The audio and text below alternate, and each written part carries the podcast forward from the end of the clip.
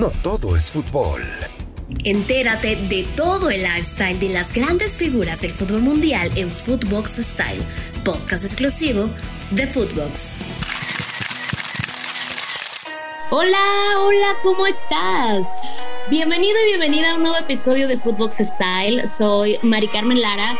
Estamos felices de tenerte aquí una vez más. En este nuevo episodio tocaremos un tema que es muy fuerte y también es delicado de hablarlo. Hay que hacerlo con muchísimo respeto. En el mundo del fútbol, la verdad es de que no todo es color de rosa. Ha habido tragedias que han marcado la historia. Hoy hablaremos específicamente de esas tragedias esas desgracias en los estadios de fútbol. Estos sucesos que terminaron por manchar la historia. Cada semana recibo mensajes a través de mis redes sociales de gente nueva que se comienza a sumar a este podcast. Y es que aunque hay muchísimo contenido que ya te estarás tú dando una vuelta en Footbox, aquí hablamos del fútbol de una manera completamente diferente. Y antes de comenzar, queremos agradecerte y estamos seguros de que estarás aquí cada semana. Hace ocho días exactamente, tembló la Ciudad de México. Yo radico aquí desde hace tres años. El tema de este tipo de situaciones que se salen de las manos y que no puedes controlar, hablando en el caso de desastres naturales. Pero en el caso de las tragedias de las que hablaremos el día de hoy, son esas que se pudieron evitar y que al final la violencia y la ignorancia se apoderaron de los aficionados. Bueno, en realidad creo que a este tipo de personas ni siquiera deberíamos de llamarles aficionados, porque son los que usan al deporte para provocar este tipo de desgracias. No sé si recuerdes, y si no recuerdas, terminando este podcast, puedes ir al episodio pasado. Hablamos de jugadores que militaron en nuestra liga y que desafortunadamente, bueno, pues su vida terminó de una manera muy triste o trágica, como queramos llamarle. Muchas veces también no podemos explicarnos cómo estando en la gloria estos tipo, este tipo de personajes, un día simplemente la vida les cambió pues radicalmente y no solo a ellos, a sus familias, a su gente cercana.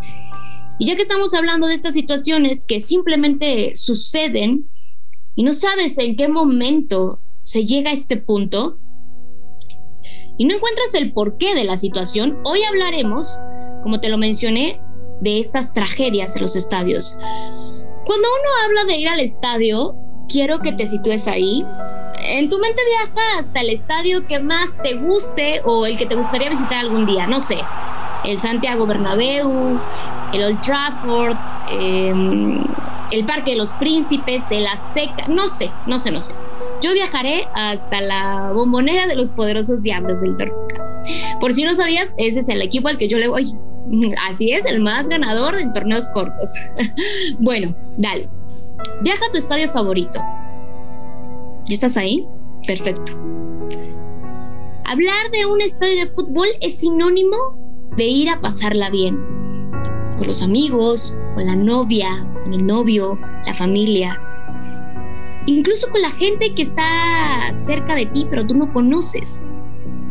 Estar en un estadio nos llena de felicidad y también de adrenalina. Es una experiencia completa. Desde poder comer algo fuera del estadio, ver a la gente con la playera del equipo rival o los que le van al mismo equipo que tú, entrar al estadio, ver un inmueble tan imponente, lleno de historia, de goles, donde podemos gritar, podemos apasionarnos, simplemente podemos ser nosotros mismos sin ser juzgados.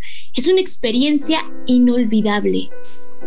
Pero ha habido ocasiones que el estadio se ha convertido en un escenario donde la sangre y la muerte han sido los protagonistas. Estos son los acontecimientos que dejaron manchada la historia del fútbol. Ese día, alguien como tú y como yo no se imaginaron que el ir al estadio era su destino final. Oh, ¿Qué te parece si damos un viaje al pasado y repasamos estas tragedias? Vámonos hasta el 6 de noviembre de 1955. Seguramente muchos de nosotros no habíamos nacido o a lo mejor eras muy pequeño o muy pequeña, pero en Italia se disputaba un partido entre el Nápoles y el Boloña. El silbante pitaba un penal a favor del equipo visitante. Esto volvería locos a los aficionados locales que comenzaron una pelea campal entre la otra porra que dejó un saldo de 152 muertos, de los cuales 50 de ellos eran policías locales. ¿Te puedes imaginar esta situación? Hombres que iban a trabajar, que tenían sus familias, que tal vez eran el sustento de sus casas. ¿Cuándo te podrías imaginar que en un partido de fútbol la muerte los estaría esperando? Terrible. Ahora, vámonos hasta Perú durante la final del clasificatorio para ir a los Juegos Olímpicos de Tokio en 1964, en el Estadio Nacional de Lima, fallecieron 320 aficionados, resultado también de una pelea entre las barras de Perú y Argentina. Hablar de Argentina es hablar de fútbol, el ADN de la pasión para este país. Los hinchas, al menos para mí, los más locos que hay en el mundo que incluso muchas veces me cuesta entender su manera de vivir el fútbol. Los argentinos son ese tipo de aficionados que incluso podría llegar a dar la vida por su equipo. En el año de 1968, en un partido entre River y Boca, se vivió una tragedia que es conocida como la tragedia de la Puerta 2. Si tú no sabes de lo que te hablo, escucha esta historia, te la voy a platicar. Este hecho trágico se presentó a la mitad del segundo tiempo en este superclásico argentino. La afición visitante, que era la de Boca Juniors, se disponía a abandonar el inmueble para evitar pues el tipo de enfrentamientos. Curiosamente, la puerta número 12 por donde saldrían se encontraba cerrada y por la presión de la multitud que se disponía a salir, murieron 71 personas, de las cuales 14 eran menores de edad.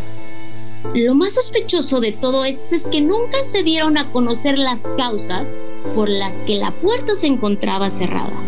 Por increíble que esto parezca, en Argentina y en muchos otros países en el mundo, incluso en México, sigue sucediendo este tipo de desgracias entre barras. Y no me refiero a irnos tan drásticamente al tema de la muerte, sino que es algo común y que incluso se ha normalizado.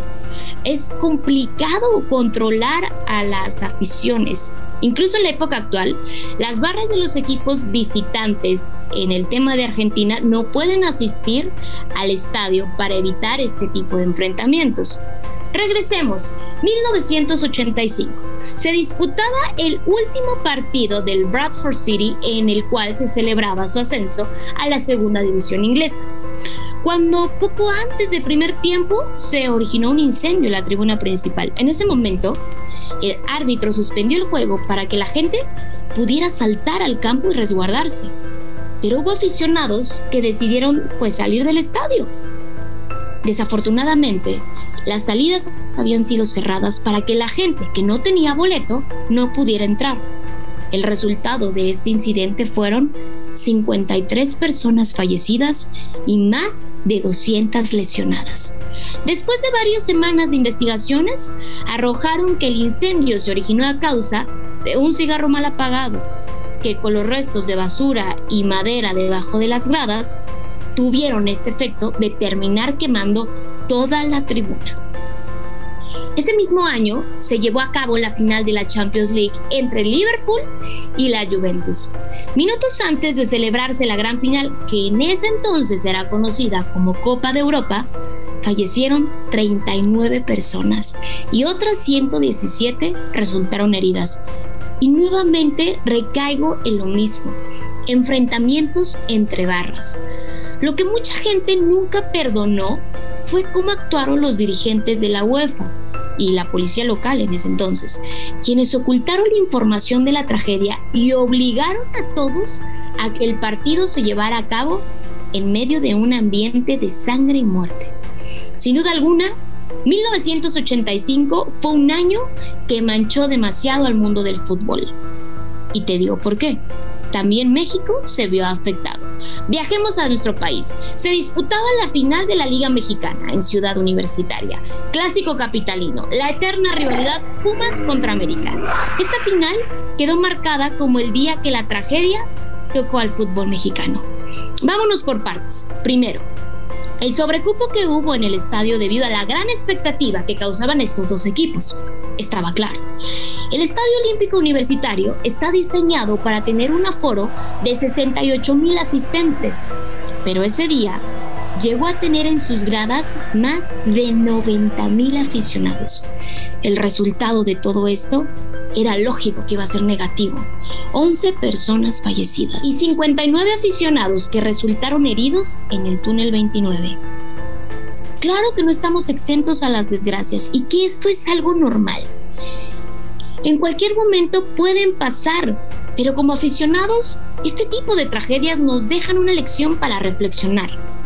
Lo que puede ser un gran día en un estadio, podemos transformarlo en algo que marque nuestras vidas para siempre. No olvidemos que el deporte es este evento que nos une a todos. Este tipo de acontecimientos nos deben de servir de ejemplo para hacer conciencia.